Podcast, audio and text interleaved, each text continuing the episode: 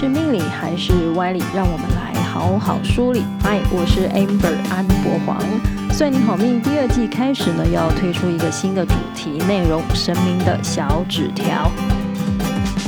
我们要来聊聊签诗上重要的讯息参考寡头故事。在第一季第六十三和六十八集的时候呢，我们分享过如何解读签诗。这个小小的纸条里呢，有很庞大的讯息量。不过这些讯息呢，是很有系统及架构组织的。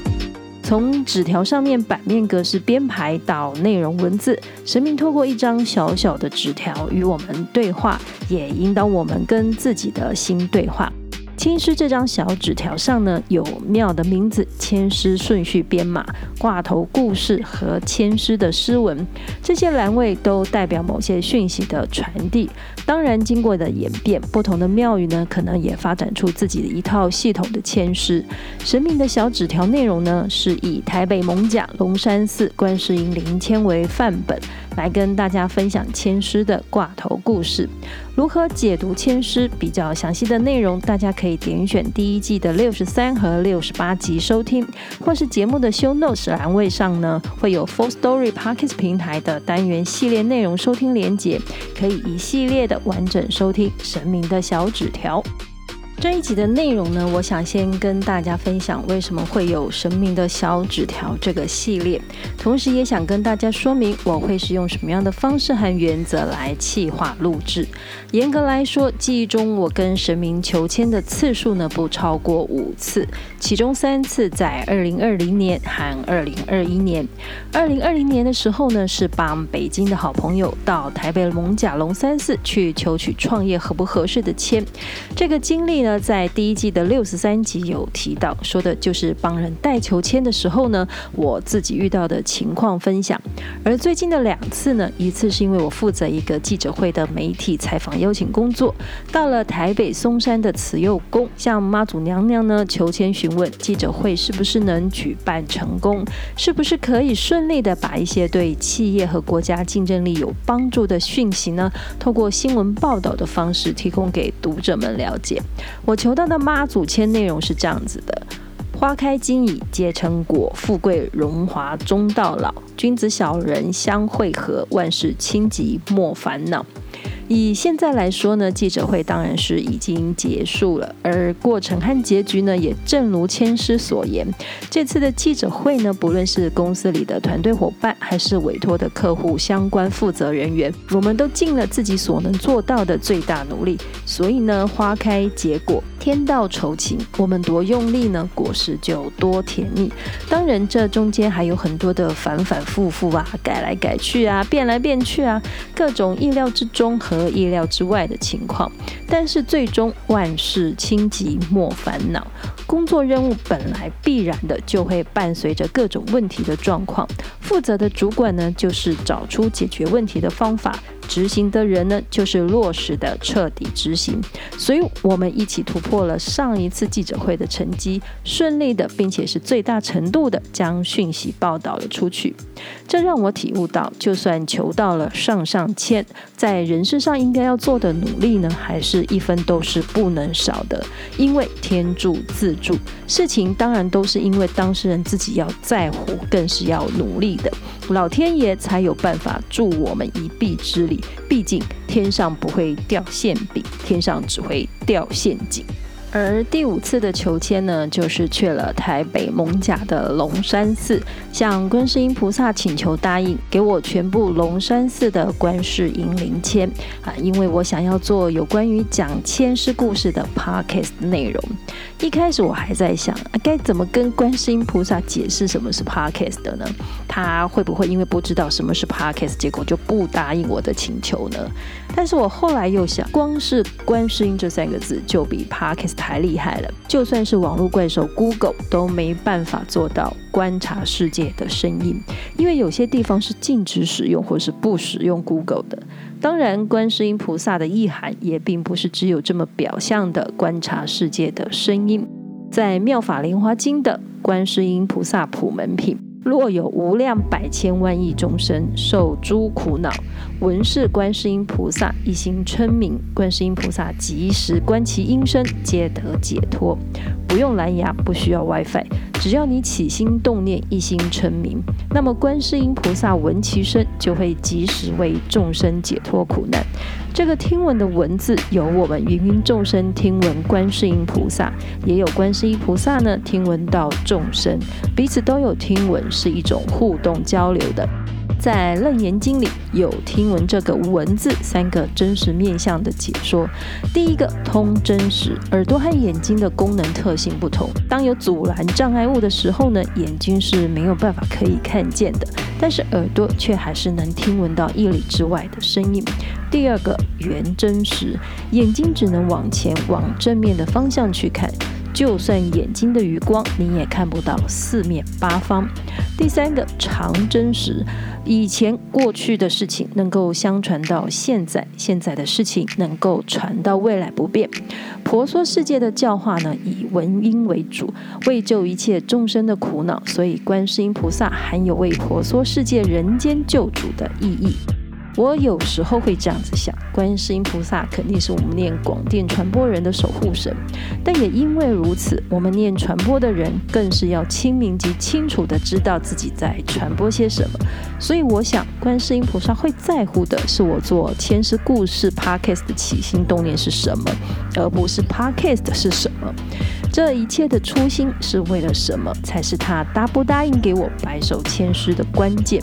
我的念头呢，很直接，就是。以前我看不懂签诗，但是我想搞懂，所以呢，去查了一些文献资料，也看了一些相关的书，知道了一些规则，然后发现很多的历史和传说故事在里面。所以我想跟大家分享，也让看不懂的人需要帮助了解的时候呢，多一个资讯和资料是可以参考的。然后呢，把它做成 podcast 的内容，可以用听的方式来了解签诗。呃，就算把它当成是故事听，也是可以的。嗯，就是这样子的想法而已。然后呢，我跟观世音菩萨报告完毕之后呢，提出我需要全部签诗的请求，真的是不敢设想，连续三个圣杯，观世音菩萨答应了。但是其实，在这个要去蒙贾龙山寺的捷运上呢，我的内心小剧场其实上演了很多的情节，包含要是说啊，观世音菩萨要是不答应要给我全部的前世的话呢，那也许这个系列内容就做不下去了。也许呢，有朋友会问，为什么要选台北艋舺龙山寺的观世音灵签呢？其实这个理由就更简单了。一是啊，在录制第六十三集如何解密签诗内容的时候呢，我查到观世音灵签的起源在南京的天竺寺，在之后的岁月广为流传后呢，保留比较完整的，除了是日本东京的浅草观音寺之外呢，就是在台北的艋舺的龙山寺。南京的天竺寺呢，已经因为人为的因素损毁不存在了，而日本东京的浅草寺现在是疫情期间是不太可能去的。那远在天边、近在眼前的，就是台北艋舺的龙山寺观世音灵签了。而第二个原因呢，就是我在台北工作生活超过二十多年，其实没进去过龙山寺参拜。这当然有一些是因为我对蒙贾这个地方呢有一些刻板印象啊，什么刻板印象呢？啊，大致上其实就是大家以前看过的那部电影《蒙贾》那样，总觉得呢那里是帮派大本营啊，随时有械斗干群架的情节。因此，即使过去身边有朋友分享他们去龙山寺参拜的感动啊，像我有位男生朋友呢，一个大男人说，他每次到龙山寺去拜拜呢，都会感动到不由自主的哭到变成一个泪人儿。而我那北京的朋友呢，呃，过去在没有疫情的时候，只要是来台北，要因为工作的关系来台北呢，一定会抽空去龙山寺礼拜观世音菩萨。他说，每一次到了龙山寺，见到了观世音菩萨呢，都有一种安心心安的感动，那种心安即是归处的宁静感受。呃，当时呢，我都是听听而已啊，没有亲身经历的我呢，其实是真的也没有什么共鸣。二零二零年，因为北京好友给我的这个机缘，让我走进了蒙甲的龙山寺去参拜及求签。我体验到那位男生朋友说的，感动到不由自主的掉眼泪。不过我是没他那么夸张，哭到那个。哭哭不停的变成一个泪人儿，也感受到北京朋友说的这个心安宁静。所以艋舺龙山寺的观世音灵签是我想做神明的小纸条 Podcast 内容呢唯一想到的地方。那因为感谢及感念艋舺龙山寺，我觉得呢有必要厘清自己过去的刻板印象，因此让我们这一集先一起来重新认识艋舺和龙山寺的历史吧。一府二路三艋甲，在这句谚语中的一府呢，指的是台湾府城啊，就是今天台南市中西区和安平区。二路呢，说的是鹿港，也就是今天彰化县鹿港镇。三艋甲则是今天台北市的万华区。从这个谚语的数字顺序呢，我们可以知道，从明朝中叶以后呢，沿海移民到台湾是从南往北发展的。这三个地方呢，都有在地理上航运的优势和便利，所以呢，就发展成交通枢纽以及具有商业经济规模的城镇。蒙贾万华在过去的地理位置上呢，是今天所谓的大汉溪、新店溪及淡水河的交汇处，水运非常的便利，可以从蒙贾这个地方通到台北盆地的各小聚落，像是淡水、松山、景美、新店、新庄、板桥等等。清朝的嘉庆年之后呢，北台湾因为物产丰富，人口增加的速度快，所以使整个台湾的经济发展重心呢开始向北移动。蒙甲就是在这样一个契机下发展起来的。即便蒙甲的位置是在内河，而不是一个海港，但是当时的淡水河水量丰沛，船跟货物呢是可以坐着船直接出海，直航到唐山去做交易的。公家的机构呢也从过去在新庄淡水一带转到了蒙甲。自从朝廷在蒙贾设立了县城署，有文官武备，还开设了地铺，也就是今天像邮局这样的单位，还有了课研馆、学海书院等文教的设施之后呢，就更奠定了它是在北台湾的重镇地位。到了道光年间，民间则更是有了一府二路三艋舺这样三大城镇的说法。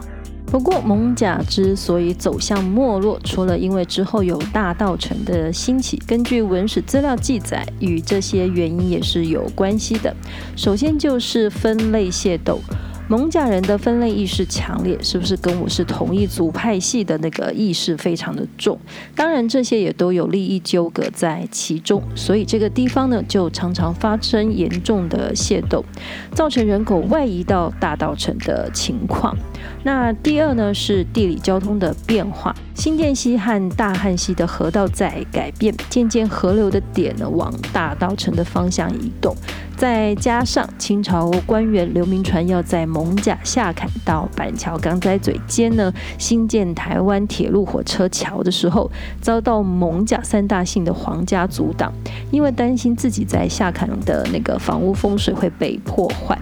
民意无法沟通，再加上万般阻挠的情况呢，最后刘铭传就将火车要经过的这座桥改建在坊西，也就是今天的台北大桥附近。这个情况导致了大船没有办法开进去蒙甲，船不能进来呢，货也就是进不来了。蒙甲呢就这样日渐的萧条。